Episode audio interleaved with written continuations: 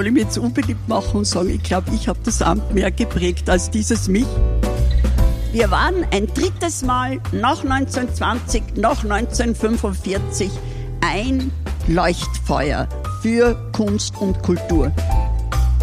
Das, was sich 20 und 21 abgespielt hat, hat auch vielen Salzburgern die Augen geöffnet, dass wir mit und von den Festspielen leben und dass es keine unverdiente Last des Schicksals ist, wenn die Festspielgäste kommen. Hello. Gänsehaut Salon.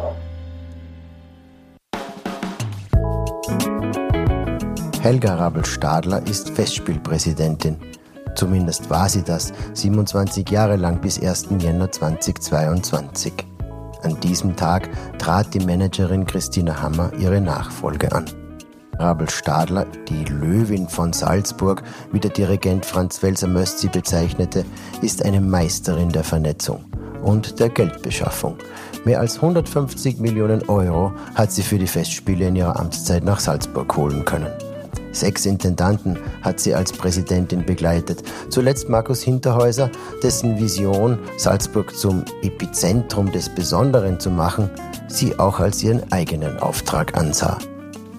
Bei einer Soiree mit dem Titel Die Welt zu Gast in Salzburg im Rahmen des Festivals Eat and Meet sprach ich mit Helga Rabel-Stadler über ihr mangelndes Talent zur Frustration, über Dornenstiche und Heldenreisen sowie über ihre Rolle als Gastgeberin jener Welt, die sich im Sommer ein Stell dich ein in der Mozartstadt gibt.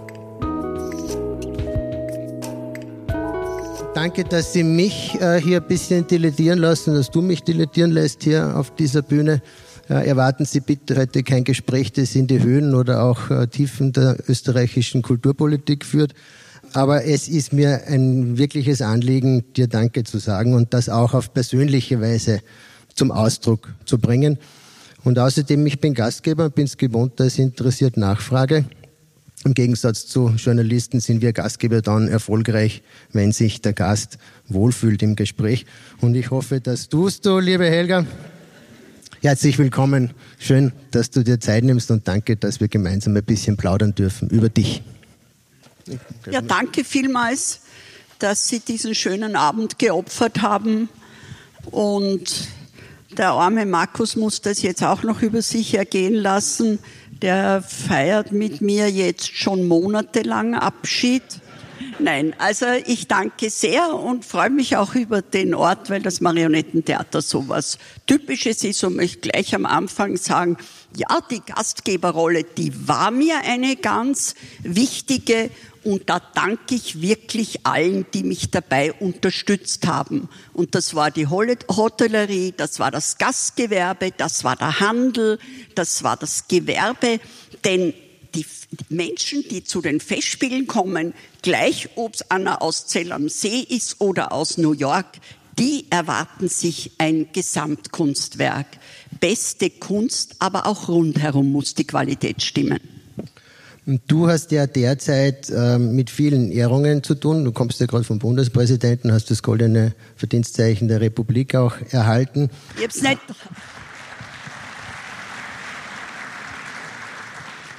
Ich hab's nicht drauf dann, dass euch nicht leid seht. Es ist nämlich entzückend. Also dieser Abend wird nicht der letzte sein, schätze ich, in dieser Reihe der Verabschiedungen. Dir wird Respekt dafür gezollt, dass du ja über ein Vierteljahrhundert diesen riesigen Kulturtanker da auf äh, Kurs gehalten hast, dass du fast 200 Millionen Sponsorgeld eingeholt hast, dass du neun Bundeskanzler, zehn Kunstminister, vier Landeshauptleute, drei Bürgermeister und sechs Intendanten begleitet hast. Äh, also eine ordentliche Strecke, die du da legst. Ähm, äh, Franz Welser Möst, der dich gut kennt, sagt, du seist die Löwin von Salzburg und die Schutzmantel-Madonna Salzburgs und der Tobias Maretti, auch kein Unbekannter, ihr sagt, bei ihr ist die Präsidentschaft gegeben, Gott gegeben. Also, wenn man so von Gottes Gnaden Kaiserin der Kultur ist hier in Salzburg, äh, ist man dann noch überrascht über diese Ovationen? Hast du gerechnet mit so viel Zuneigung? Am Anfang sicher nicht. Ähm, die letzten Jahre hat sich das ein bisschen angebahnt. Aber ähm, ich sehe das irgendwie als eine schöne Belohnung dafür, dass ich viel Schwieriges auch durchgehalten habe und dass ich nie daran gedacht habe, auch wenn es Krisen gab, persönliche und berufliche, es hinzuwerfen. Werde nie vergessen, ich war damals noch Kammerpräsidentin, ich war ja Präsidentin der Wirtschaftskammer. Und Heinz Wiesmüller war Präsident der Festspiele. Und alle in Salzburg gab es unter den Geschäftsleuten einen ungeheuren Aufruhr, weil Mortier gesagt hat, Pavarotti ist zu dick, um bei der Tür hereinzukommen und ähnliche Geschichten. Und schließlich wurde uns zugetragen, es soll da ein Putsch gemacht werden. Mortier soll weggeputscht werden. Und ähm, dann haben der Heinz Wiesmüller, mit dem ich damals befreundet war, mit dem ich immer noch befreundet bin, der auch die Frechheit hat, heute nicht hier zu sein, aber er ist auf Urlaub, ähm, haben wir beschlossen, wir laden uns die Redelsführer, und es waren wirklich Redelsführer, ein in die Wirtschaftskammer. Ich muss schon sagen, das war ein harter Vormittag, denn es wurde uns beiden vorgeworfen, ich, dass ich nichts dagegen tue und ihm, dass er noch mittut mit dem schrecklichen Mortier, dass man äh, die Festspiele und damit auch die Stadt in den ökonomischen Abgrund führt. Es ist uns aber gemeinsam dann gelungen, doch quasi denen zu sagen, man kann nicht Karajan-Festspiele ohne Karajan machen. Karajan ist tot, es muss etwas anderes kommen.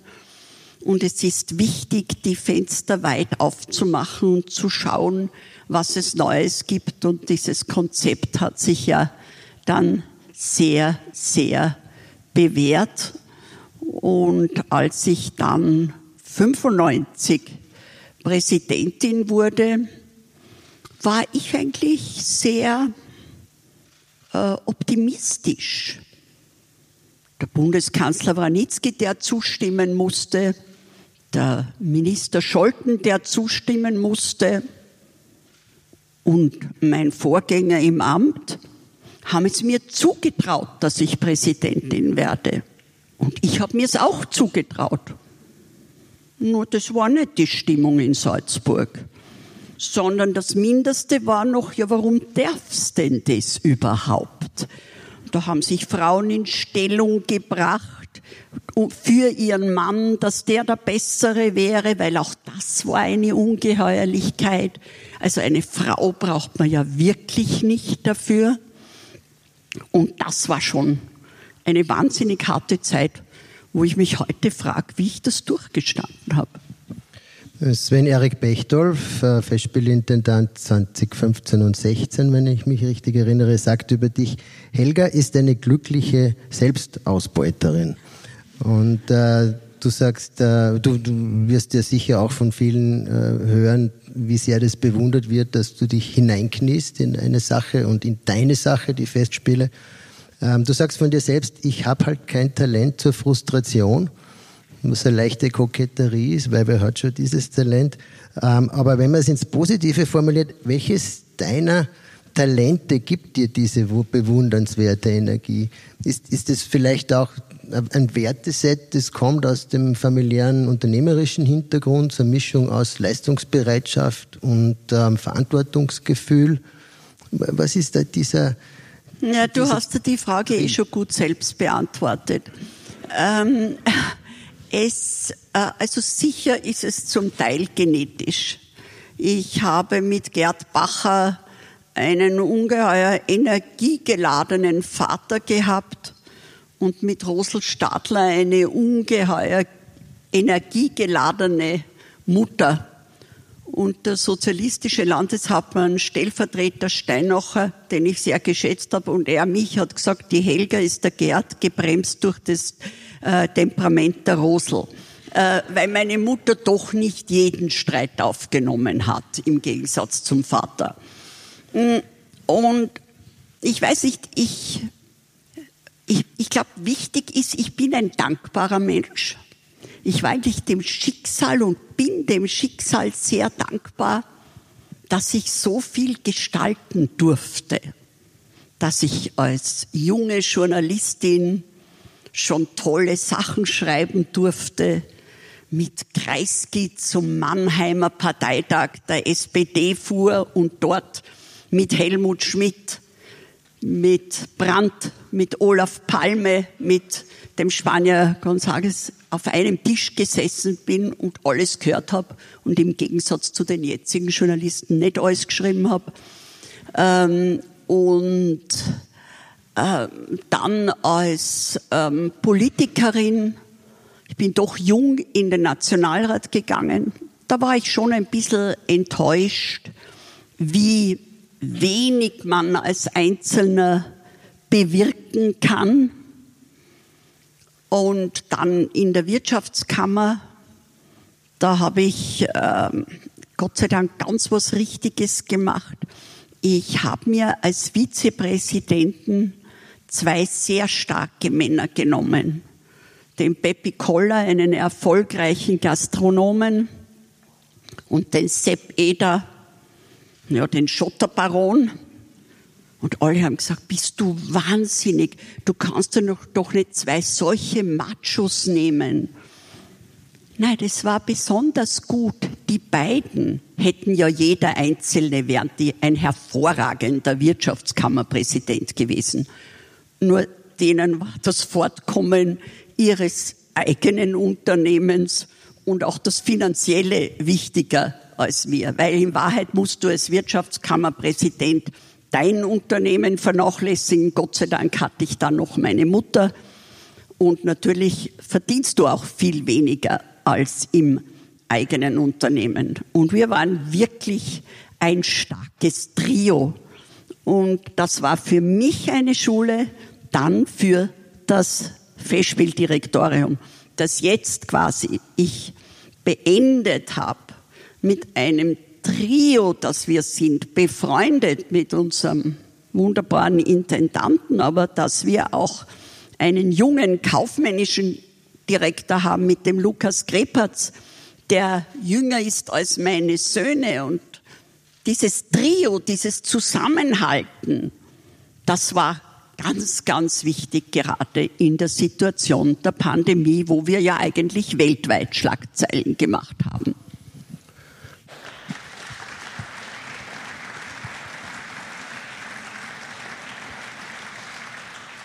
Total berechtigter Applaus und zum Thema Corona kommen wir noch. Ähm, ich hatte einmal einen innigen Moment mit dir in einer ähm, kalten Mondnacht in der Hellbrunner Allee Du warst nicht dabei, aber ich habe dich in den Stöpseln mitgehabt, in den Ohrstöpseln. Du hast nämlich eine Radiosendung moderiert für den Deutschen Rundfunk irgendwo. Ähm, du hast die alleine moderiert, das heißt, du warst Absenderin und Adressatin deiner eigenen Fragen. Eine Versuchsanordnung, die dir liegt. Und du hast auch die Musik ausgewählt dazu. Und die, unter anderem war das dann aus äh, Il Trionfo del Tempo, El Dendisigano, von Händel äh, die wunderbare Arie Lascia la Spina, Colliera Rosa, gesungen von der wunderbaren, deiner wunderbaren Freundin Cecilia Bartoli. Und ähm, ich, ich, ich war da ganz berührt äh, von der Natur, von der Musik und, und habe auch so drüber nachgedacht, ähm, äh, ob diese Vermeidungsstrategie da auf dich zutrifft, ne? dass man also die schmerzhaften Erfahrungen des Lebens ein bisschen ausklammern äh, soll und, ähm, und, und habe mich gefragt, ob äh, der eine oder andere Dornenstich dann doch bei aller Frustrationsvermeidung heute noch nachwirkt. Ja, du hast wieder äh, in die Frage deine Antwort gepackt. Sie sehen schon, ich bin eifersüchtig, weil ich das lieber habe, wenn ich frage und antworte. Und jetzt macht er dasselbe und fragt und antwortet. Ähm, Nein, ich halte viel von dem, sich die guten Dinge merken und nicht die schlechten. Meine Söhne sind manchmal sehr böse auf mich, wenn ich jemand freundlich zurückgrüße und die sagen, kannst du dich nicht erinnern, was der über dich gesagt hat und so sage ich, Gott sei Dank nicht. Ein schlechtes Gedächtnis ist die schönste Form des Verzeihens. Belastet dich nicht so. Das heißt, du bist dann gut im Loslassen und, und im Move on, sozusagen, weiter, weiterschreiten. Was glaubst du, das muss ich ja jetzt besonders üben. Denn hm, du hast gesagt 26, es waren im Endeffekt 27 Jahre. Und ich war 50 Jahre berufstätig. Ich habe am 1. November 1971 begonnen und am 31. Dezember 2021 aufgehört. Also an mir würde die Sozialversicherung genesen. Denn wenn, wenn jemand 50 Jahre einzahlt, ist es schon äh, ganz schön äh, viel. Und ich habe natürlich einen Riesenfehler gemacht. Ich habe obwohl mir das alle geraten haben, während ich noch tätig war, nicht geschaut, was ich nachher tue, vom Büro bis zur Sekretärin. Aber ich glaube, weil ich gewusst habe, dass ich in ein schwarzes Loch fallen könnte, bin ich nicht hineingefallen. Und es geht mir gut und ihr werdet sicher von mir noch da und dort was hören. Warum wundert uns das nicht? Ähm, es, zu diesem Frustrationssager gibt es eine schöne Parallele. Du hast anlässlich des 75. Geburtstags deines Freundes, darf ich sagen, André Heller, gemeinsam mit Alexander Wrabetz auf ORF3 eine Sendung moderiert. Den haben wir aber beide kaum zu Wort kommen lassen. Der, den hat das Schicksal ereilt, ja. Ähm, äh, ähm, aber die Sendung hat geheißen, ich habe kein Talent zur Mutlosigkeit als äh, Saga vom Heller. Und jetzt äh, muss ich sagen, der Heller war in meiner Jugend äh, so, also habe ich nicht so einen Zugang gefunden, war irgendwo eine andere Generation einerseits, andererseits habe ich ihm das auch nicht so ganz abgenommen, diese Rolle zwischen Bürgerschreck und, und Kitsch und, und Bohem irgendwo. Ähm, aber den alternden oder den reifenden Heller, den mag ich ganz gern, vor allem wenn er sagt, ähm, es gehe im Leben darum, sich lernend in einen gelungenen Menschen zu verwandeln. Jetzt äh, nach 27 Jahren, wenn man so ein Amt inne hatte, ähm, gibt es da Wechselwirkung zwischen dem, dem Amt und dem Amtsträger? Prägt der Amtsträger das Amt und prägt das Amt auch zurück? Soll ich mir jetzt unbeliebt machen und sagen, ich glaube, ich habe das Amt mehr geprägt als dieses mich? Nein, das ist der Frechheit. Nein, ich glaube, ähm, also ich muss erstens ähm, protestieren. Äh, der André Heller ist wirklich ein Gesamtkunstwerk. Und ich glaube, dem hat geradezu geschadet, dass er so viel kann. Wenn man dies, lesen Sie einmal seine Biografie, die hat der Christian Seiler geschrieben, dann sieht man wieder, zu welcher Zeit der was gewagt hat. Der hat vom Kabarett bis zum Zirkus, vom Chanson bis zum Buch alles gemacht. Und der altert nicht. Der ist jung in dem Lernen, ein Mensch zu werden. Was er sicher, das hat er ja auch in dem Interview gesagt hat, was er gelernt hat, privat äh, mehr zu achten auf die, mit denen er sein Leben teilt oder mit denen er eben äh, durch das Leben geht. Aber ich glaube, dieses lebenslange Lernen, ob das jetzt Herzensbildung ist oder ob es einfach ein Lernen einer Sprache oder ähnliches ist, das ist was ganz, ganz Wichtiges. Und es hat einmal so einen Megatrend-Forscher gegeben, den John Nesbitt.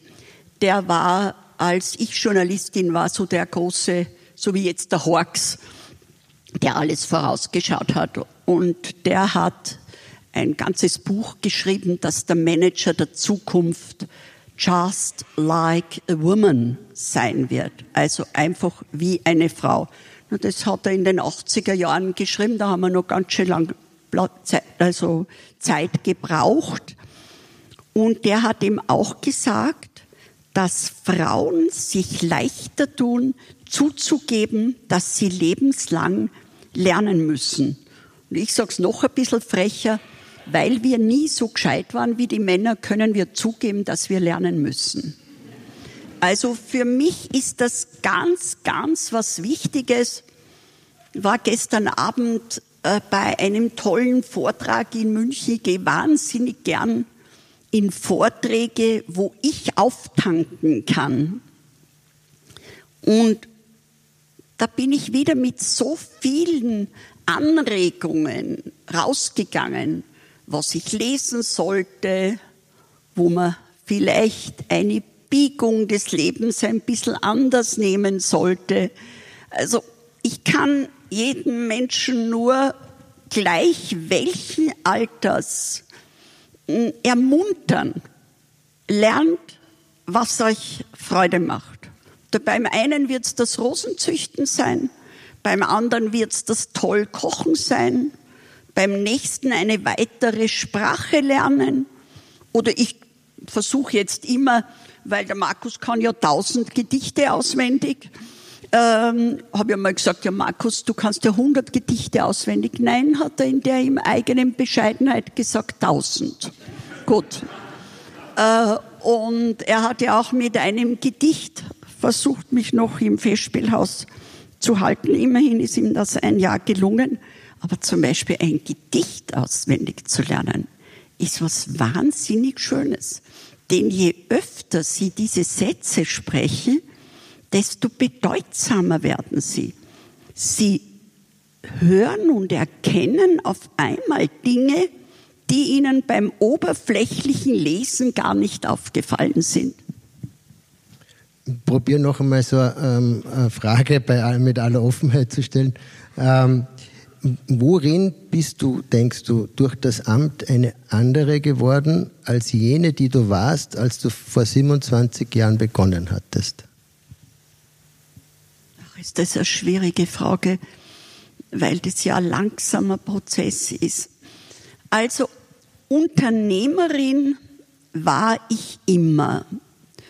Und als ich ins Festspielhaus mit etwa 200 Mitarbeitern kam, habe ich ja schon die Wirtschaftskammer geführt und war dort sechs Jahre Finanzreferentin.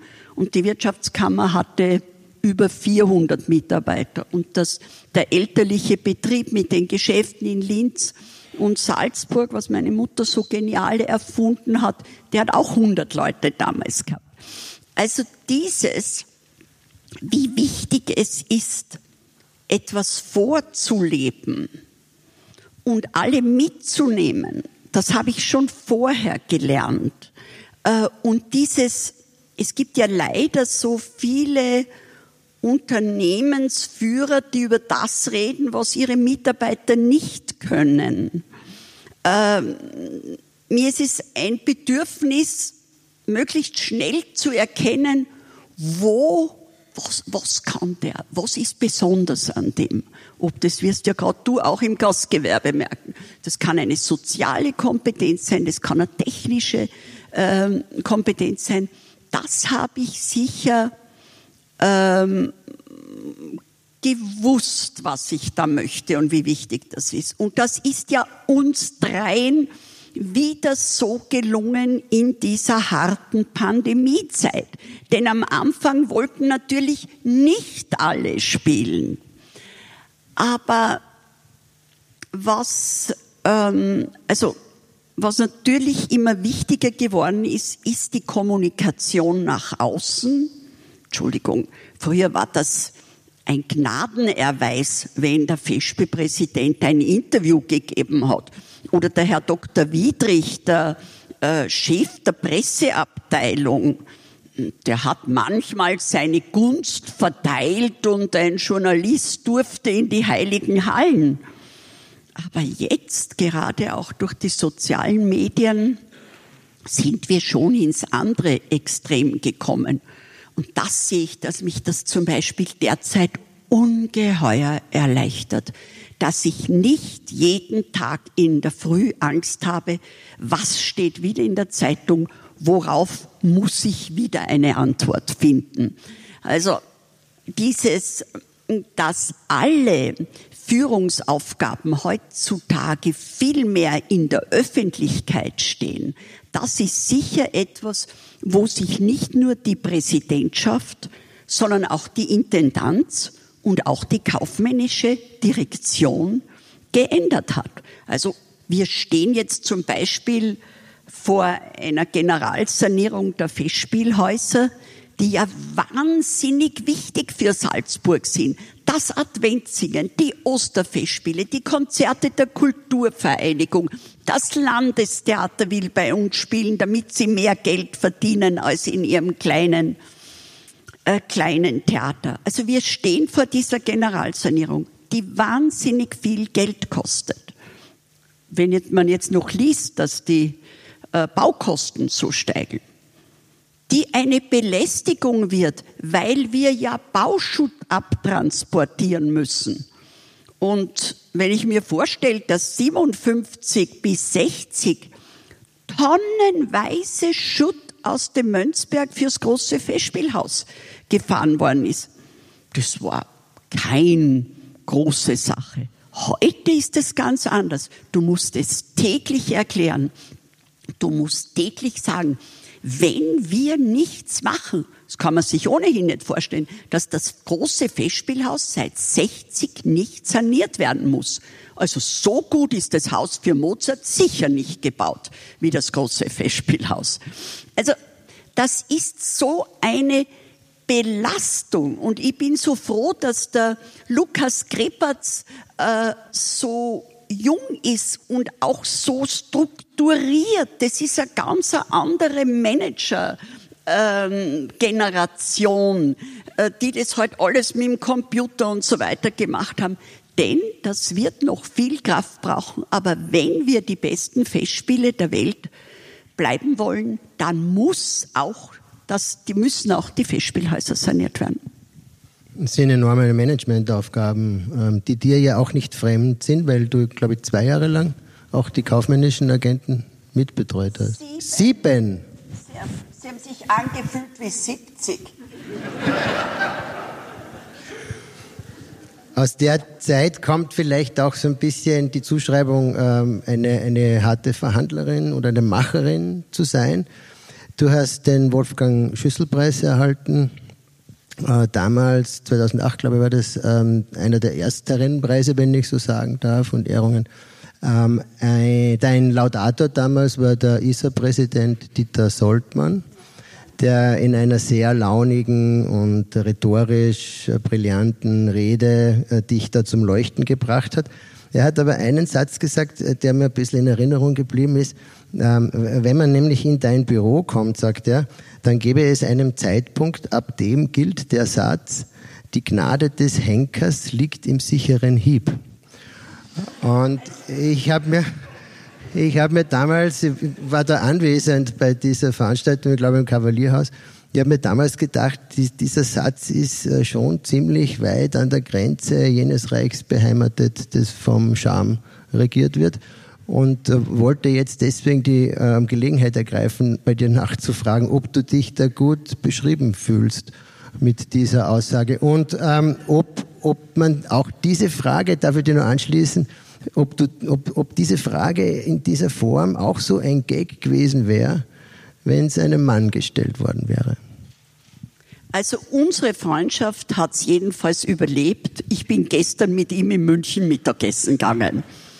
Ähm, und wir sind ja gemeinsam, er war Präsident der Bayerischen Industrie- und Handelskammer und ich der Wirtschaftskammer.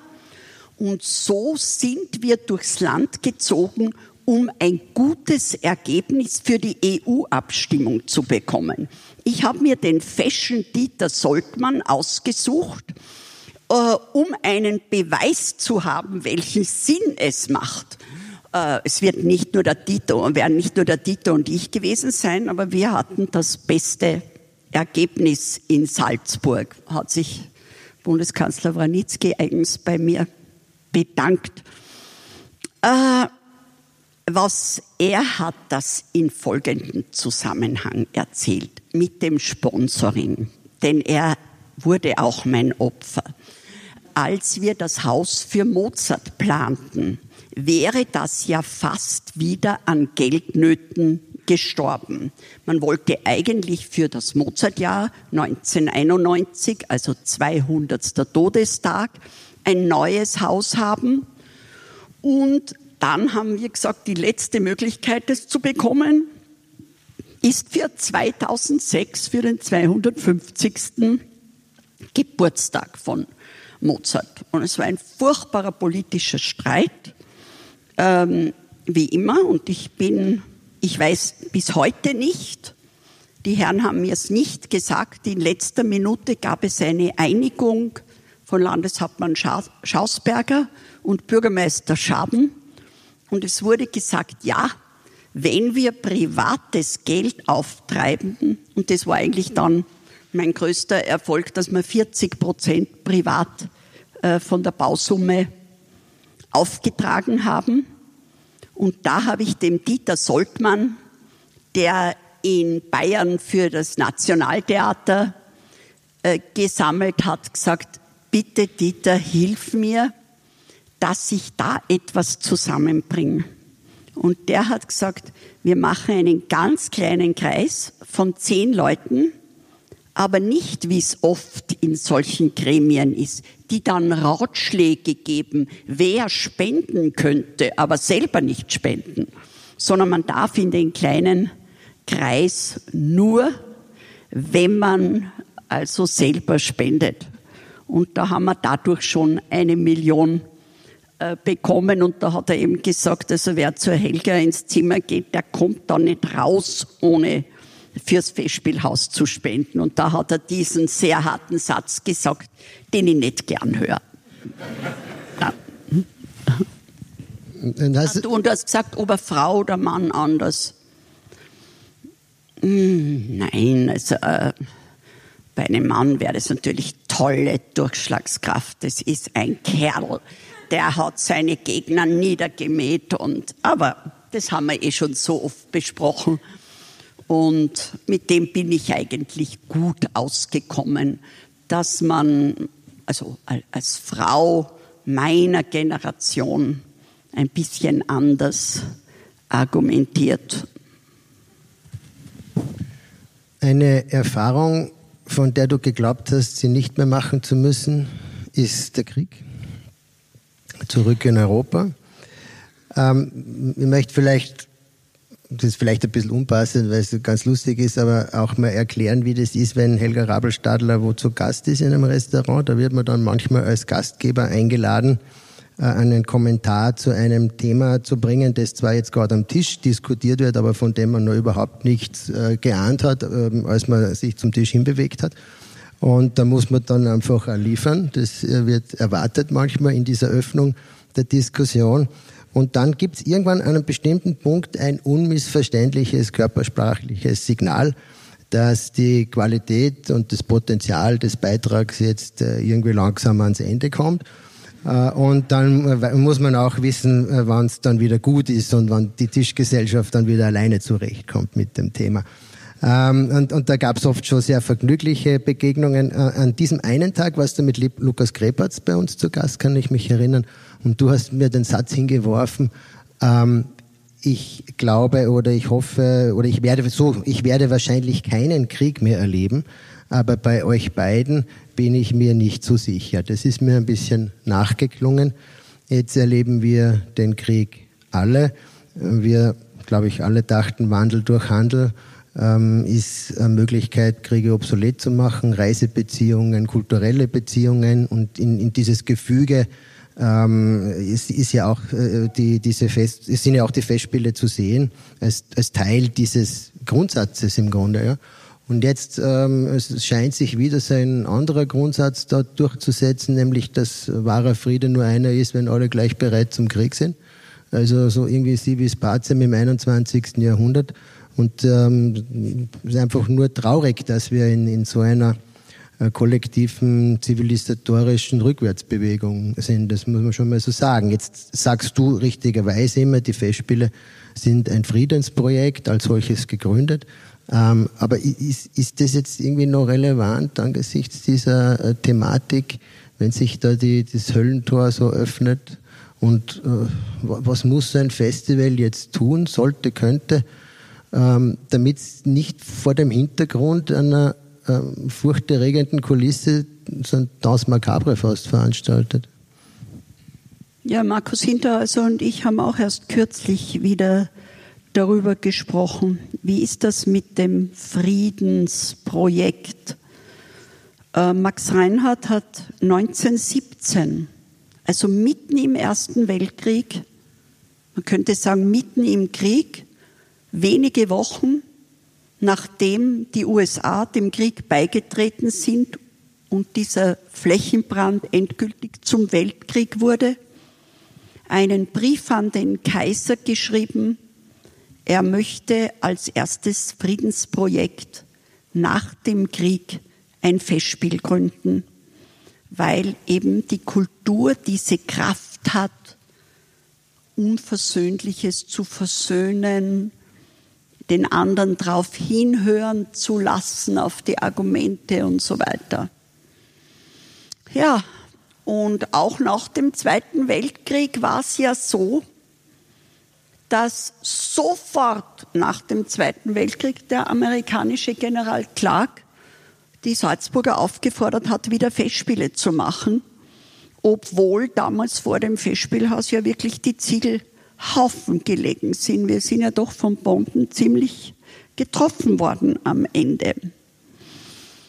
Und ich glaube, diese Idee, dass die Kunst uns zum Denken bringt äh, und damit besser bereit macht für die Demokratie, die ist wichtiger denn je. Ich habe damals, wie wir die Elektra gehabt haben, hat mich das so beeindruckt, wie die Leute aus der Elektra raus sind und über Rache und Vergebung diskutiert haben. Ist Rache Stärke oder ist vielleicht sogar Vergebung Stärke? Oder ist Rache Schwäche? Ist Vergebung Schwäche? Und das sind, kannst du ruhig sagen, dass der ganze Siemens-Vorstand ist da gesessen und hat angeregt durch die Elektra oder auch durch den Titus geredet über die wirklichen Menschheitsfragen. Das heißt, wir dürfen uns da auch nicht entmutigen lassen, auch wenn alles so hoffnungslos ausschaut. Aber diese Hoffnung auf die Kraft der Kunst, da könnte man ja äh, diesen äh, Spruch von dem unserem wunderbaren Dichterpräsidenten Václav Havel ein bisschen verwenden dafür, der gesagt hat, Hoffnung ist ja nicht die Überzeugung, dass es gut ausgeht, sondern Hoffnung ist die Gewissheit, dass es Sinn macht, gleich wie es ausgeht. Es macht Sinn, wenn wir die Festspiele kämpfen darum, dass die Kunst und Kultur mitreden äh, am Tisch der Macht. Und schauen Sie, ich, mich hat damals der Bundespräsident ähm, Van der Bellen gebeten, mitzufahren zum Putin 2019. Ich habe das sehr sinnvoll gefunden, weil wir alle gesagt haben, na ja, vielleicht können wir über die Kultur was machen, dass dieser Mensch einfach alles, was wir seit dem Mittelalter gelernt haben, und spätestens nach den zwei Weltkriegen uns vorgenommen haben, nicht mehr die rohe Gewalt walten zu lassen, dass er das alles wegwirft. Ich möchte heute nicht Politiker sein, denn ich weiß nicht, wie man einem Menschen, der Kinderkrebskliniken bombardiert, der Schulen bombardiert, was kannst du dem entgegensetzen? Also ich glaube nicht, dass das ein Larifari ist, wenn es die äh, Festspiele jetzt im Sommer gibt. Im Gegenteil, ich glaube, es ist erst recht wichtig, dass sich jeder einzelne Mensch klar ist, mitdenken musst du, sonst passiert vieles gegen deinen Willen oder sonst hat die Demokratie keine Stärke.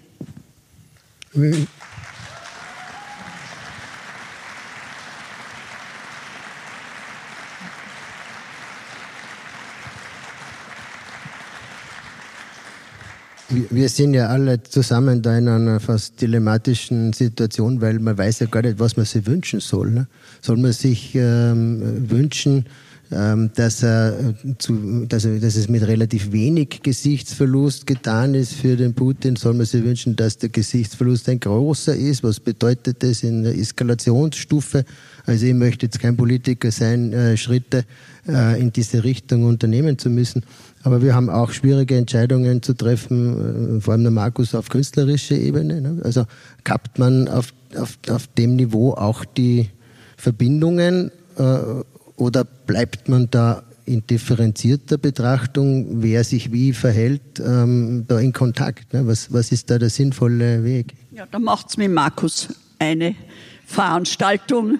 Ich glaube, dass der Markus Hinterhäuser bis jetzt aufs Beste gezeigt hat, Differenzierung tut Not und keinesfalls gedenken wir, meine Kinder haben gesagt, ich darf nicht sagen wir, wenn ich von den Festspielen rede, also sage ich keinesfalls denken die, ähm, das mache ich aber nicht, ich sage weiter wir, ähm, äh, denken wir äh, daran, dass äh, bei uns jeder russische Künstler sagen muss, ich bin gegen den Putin, denn so etwas können ja wirklich nur Menschen sagen, die nicht wissen, was dann dort passiert. Aber Leute, die für den Putin Propaganda machen, die sich nicht distanzieren, die haben sicher bei den Festspielen keinen Platz. Aber das Thema ist nicht zu Ende.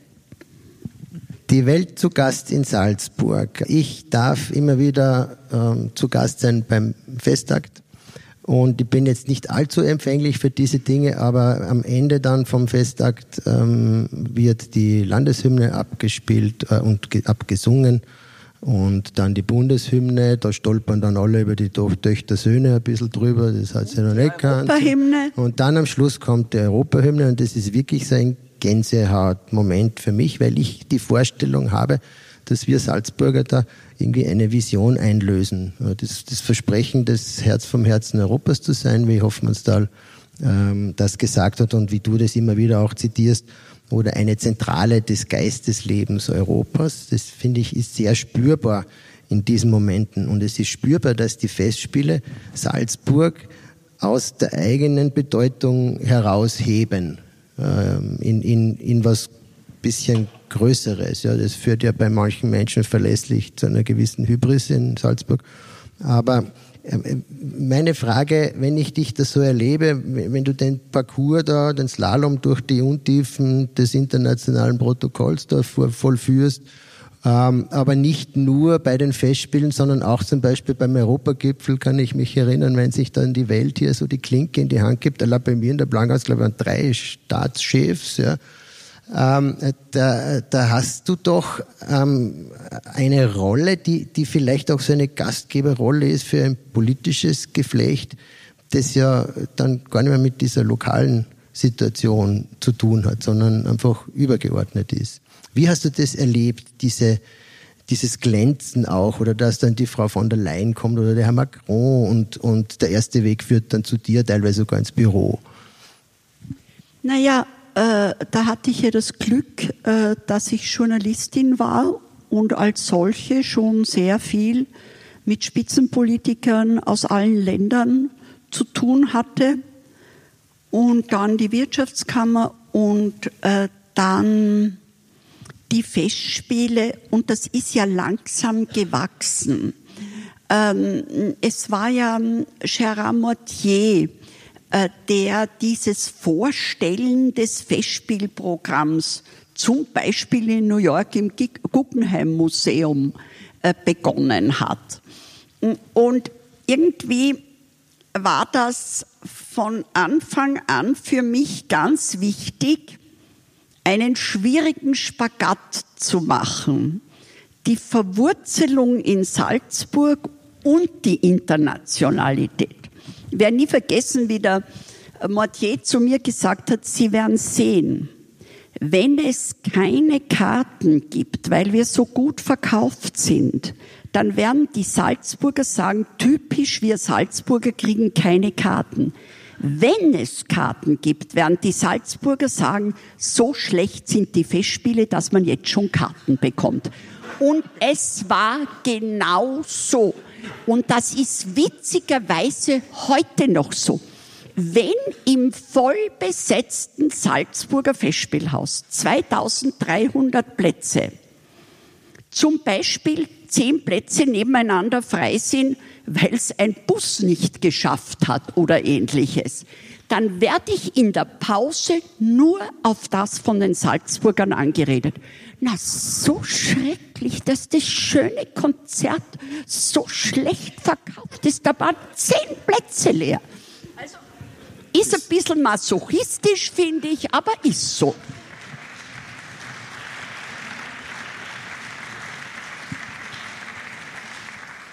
Das ist in den Restaurants auch so. Meine Mitarbeiter beschweren sich immer, dass sie nie die vollen Tische sehen, sondern nur die zwei Sessel, die noch unbesetzt ähm, jetzt, jetzt darfst du dann über Corona sprechen. Ähm, Aber kurz, weil wir müssen den Wein dann bald trinken. Ich glaube, es ähm, wollen alle schon was trinken. Meine, meine Erinnerung. 100 Jahre Festspiele waren in Planung, die Krönung sozusagen auch deiner Amtszeit. Wir haben 2019 da schon miteinander zu sprechen begonnen, ein Fest gemeinsam zu machen. Der Markus Hinterhäuser hat große Ideen gehabt. Ähm, ich habe neue Zusammenhänge gelernt, also zwischen einer Ochsenbraterei und dem Jedermann. Seitdem kann ich nicht mehr ans Oktoberfest denken, ohne an den Jedermann zu denken. Ähm, und es war so, so dieses, dieses Wollen, Markus, gell, dass die Welt einfach mal den Atem anhält und, und so stillsteht in der Geburtsstunde sozusagen der Festspiele, 22. August, erste Jedermann. Und ihr wart schon ein bisschen kleinmütig. Ja, wir waren kleinmütig. Und ähm, äh, aber das, das war so die, die Idee, die ja grundsätzlich sehr schön ist, dass, dass, dass es so einen gemeinschaftlichen Akt des Innehaltens gibt. Äh, und die, äh, die Sache wurde ja dann auch so, dass die Welt dann stillstand, allerdings aus anderen Gründen. Und du hast nach dieser ganzen Corona-Geschichte äh, immer gesagt, nach, der ersten, nach dem ersten Durchgang, um es sozusagen, wir hätten uns vor unseren Gründervätern ob unseres Kleinmuts geschämt. Und du nimmst da Bezug auf, auf den Gründungsmythos der Festspiele.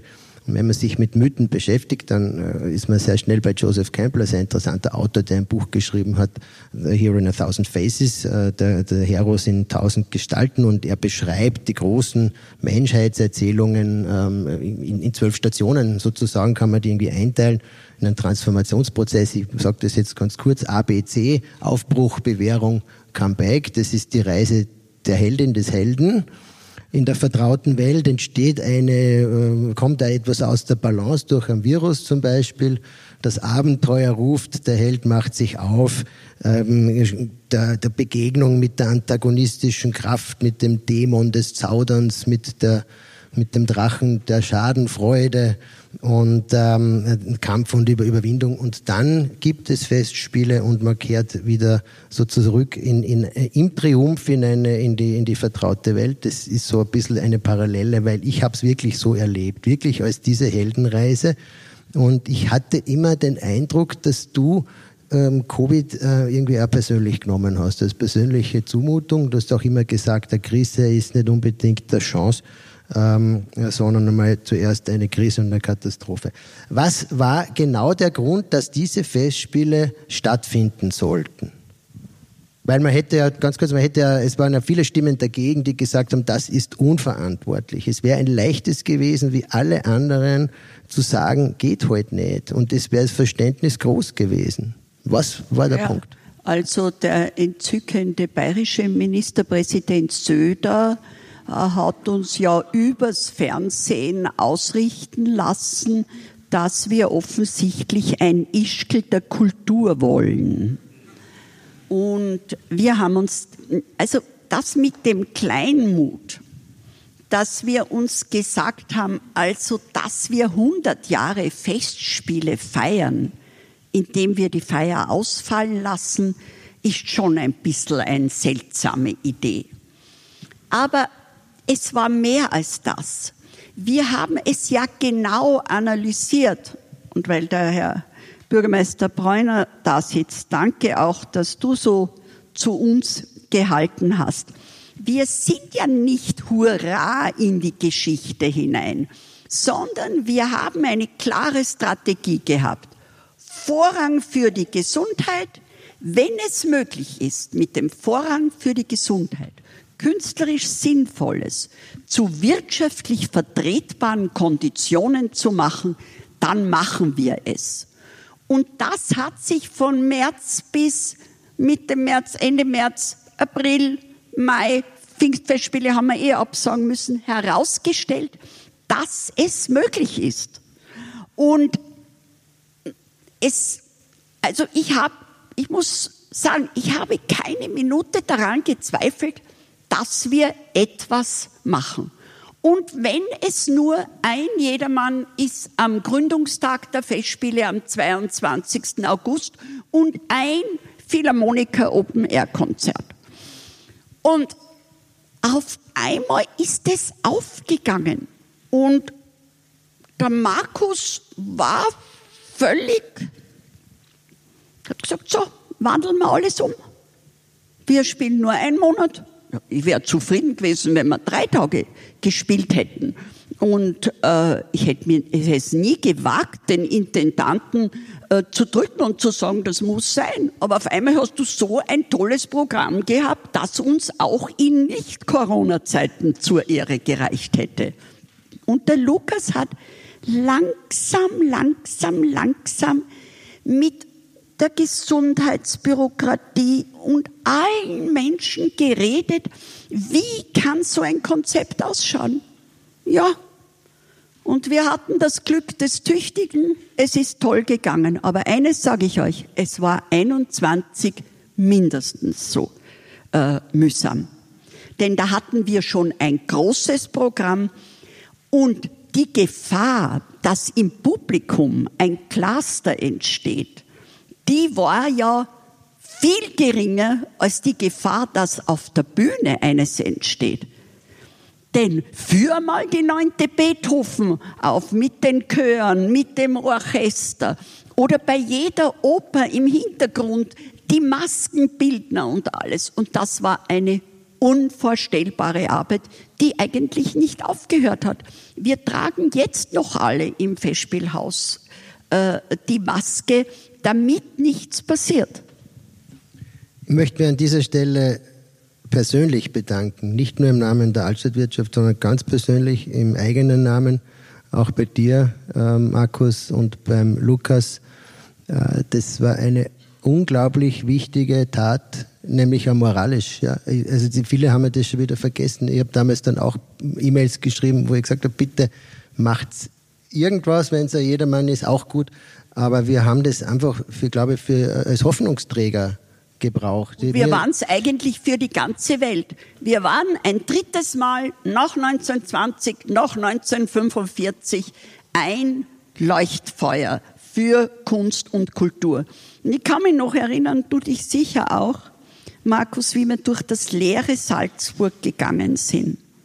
Und wir beide gesagt haben, so geht's auch nicht. Gerade wo man sonst so gelitten hat unter dem oft diesen Overtourism, dass wir auf einmal von dem in diese totale Leere gegangen sind. Und das hat uns schon auch sehr ermutigt und ich werde nie vergessen, wie Markus Hinterhäuser einmal in ein Restaurant hineinging und alle haben geklatscht, weil die Menschen verstanden haben, das war ganz was Besonderes, was wir gemacht haben. Und das ist schon ein bisschen das, ich glaube, das, was sich 20 und 21 abgespielt hat, hat auch vielen Salzburgern die Augen geöffnet, dass wir mit und von den Festspielen leben und dass es keine unverdiente Last des Schicksals ist, wenn die Festspielgäste kommen. Genau. Ähm, die Pflege der Kunst muss uns sittlich wieder aufrichten, hat der Bezirkshauptmann von Salzburg bei der Festspielgründung gesagt. Ne? Und ich habe das Gefühl gehabt, dass uns das wirklich aufgerichtet hat. Die Wiener haben mit Neid auf uns geschaut, sie würden es ja nie zugeben, aber ähm, der Wiener Tourismus hat nicht diese ähm, Erholung äh, erhalten, weil da einfach im Sommer äh, diese touristische Ladung, die die Festspiele auch darstellen, ähm, äh, nicht hat. Und in Wien sperren die ersten Hotels zu. Also Triest, das wunderschönes Hotel vor vier Jahren erst ähm, renoviert, äh, muss zusperren und uns wird nicht das letzte gewesen sein. Also nochmal an dieser Stelle ein herzliches Dankeschön dafür. Und zum Abschluss, ähm, wir haben ja gesprochen über Wechselbeziehungen. So ist es ja auch bei den Festspielen. Die Festspiele, du bist ja nicht nur Gastgeberin, sondern du bist ja auch zu Gast mit den Festspielgästen und deinen Gästen in der Gastronomie, Hotellerie in Salzburg. Weniger in der Hotellerie, aber in der Gastronomie schon. Und ähm, wie, wie nimmst du denn das wahr? Wie, wie leistungsfähig ist man denn da in Salzburg? Und ähm, das ist ja auch etwas, was ihr auch im Auge habt, ne? Das, dieses Großartig. Gesamte, also Erlebnis. ich kann mich doch erinnern, als Mortier kam, und das war auch bei dieser Putschsitzung ein Thema, äh, hat er gesagt, ja, das ist doch ganz klar, dass man um 10 Uhr Nacht noch essen will und so. Und das haben alle also eine Frechheit und Zumutung gefunden. Ich fahre öfters zur Eröffnung der Skala am Santa Brocio Tag sehr schwer danach ein offenes Restaurant zu finden. Die wollen um elf nicht mehr kochen. Und bei uns wird es gemacht. Also da ein großes Danke den Arbeitgebern und den Arbeitnehmern in der Branche. Und die Salzburger lieben es jetzt auch mittlerweile, diese, diese Möglichkeit. Nein, also ich, ich schrecke ja auch nicht davor zurück, wenn mir was nicht passt, das zu sagen. Ich werde nie vergessen, war ich einmal im Goldenen Hirschen und der wunderbare Herr Böckelhofer, der Küchenchef, der war gleichzeitig auch ähm, Lehrer im Wifi, unser herrliches duales Lehrlingssystem. Äh, der war Lehrer im Wifi und dann hat er alle seine Piccolos zusammengeholt und hat gesagt, ja, also ich darf Ihnen jetzt unsere neuen vorstellen. Und ich habe ja gesagt in meinem Kurs, ich nehme immer Beispiele von Reklamationen der Festspielpräsidentin. Da kann man so viel lernen. Also ich habe glaubt, ich fall um. Also härter wird's nicht mehr. Na, ich mir gedacht, na, die werden sich freuen, wenn ich ein Beispiel bin für Reklamationen. Aber ich habe das auch bei uns im Modegeschäft gesagt, ein Kunde, der reklamiert, ist ein Begierdekunde. Denn der will wiederkommen. Der, der nichts sagt, der kommt nimmer. Was ist dir persönlich wichtig an Restaurants, außer dass du keinen Paprika serviert bekommst? Hm? Ja, schon die Stimmung. Also, also erstens einmal bin ich die Frau Ungeduld. Also es macht mich rasend, wenn nicht binnen fünf Minuten ein Wasser und ein Brot am Tisch ist. Also das äh, gar nicht.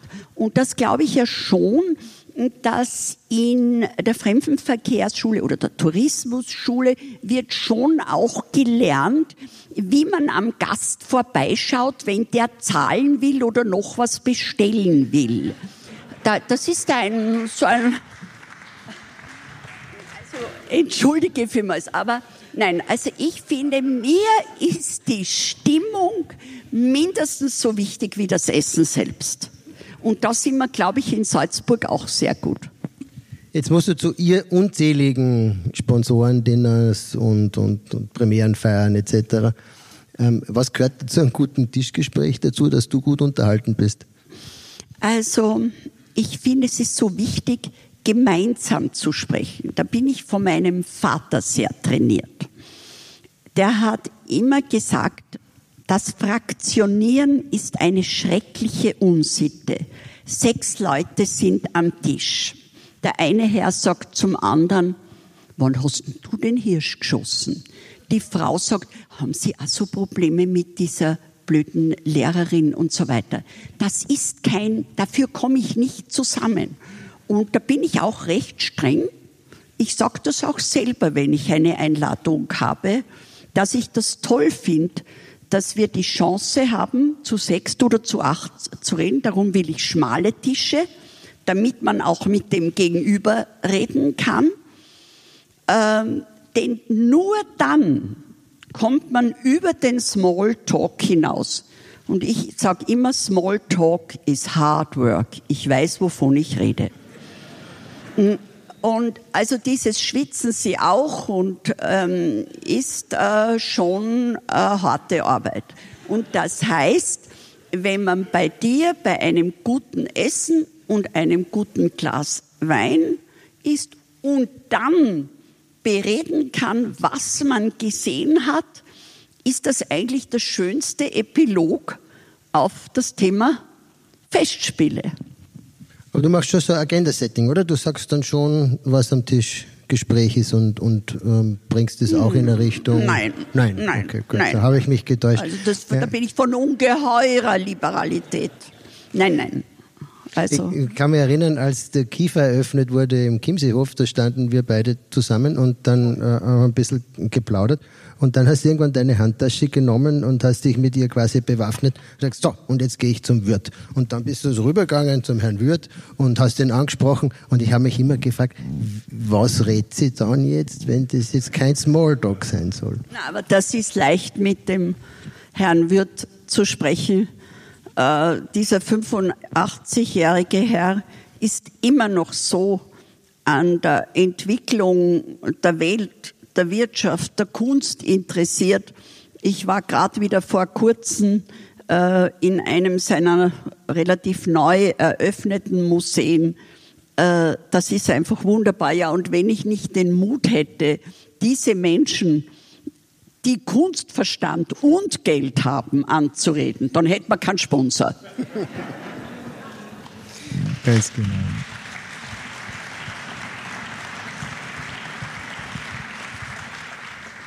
Meine Damen und Herren, wir sind am Ende des Gesprächs angekommen. Ich möchte eine kurze Anekdote von meiner morgendlichen Routine noch einbringen. Hellbrunnerlee ist meine Laufstrecke. Wir haben uns da manchmal auch getroffen, du beim Aber Spazieren. ich laufe nicht. Du laufst nicht, ich laufe.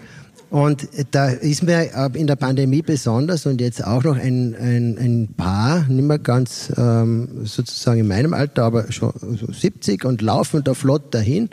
Und beide haben so was ganz Offenes, Positives und grüßen alle Menschen, denen da entgegenkommen. Und die haben immer gefragt, kennen mich die von irgendwoher?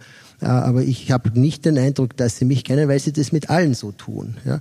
Und irgendwie kommt mir vor, haben sie sich die Hellbrunner Allee angeeignet, äh, wie andere vielleicht die Hofstallgasse, und äh, haben da ihr Antichambre äh, eröffnet äh, und ähm, haben sich zur Aufgabe gemacht, anderen einen schönen Tag zu bereiten durch ihren Gruß und durch den Wunsch, der Tag möge ein schöner sein. Und ähm, da habe ich mir gedacht, das ist doch was Wunderbares, dass man dafür kein Esszimmer braucht und kein Festspielfoyer und kein Restaurant, dass man in der Haltung ist, Gastgeber zu sein für andere. Liebe Gastgeberin der Welt in Salzburg, vielen herzlichen Dank und ganz, ganz viel Kraft für deine nächsten Projekte. Wir sind sicher, wir werden von dir noch viel hören. Helga, unsere große Wertschätzung und Anerkennung. Vielen herzlichen Dank. Dankeschön.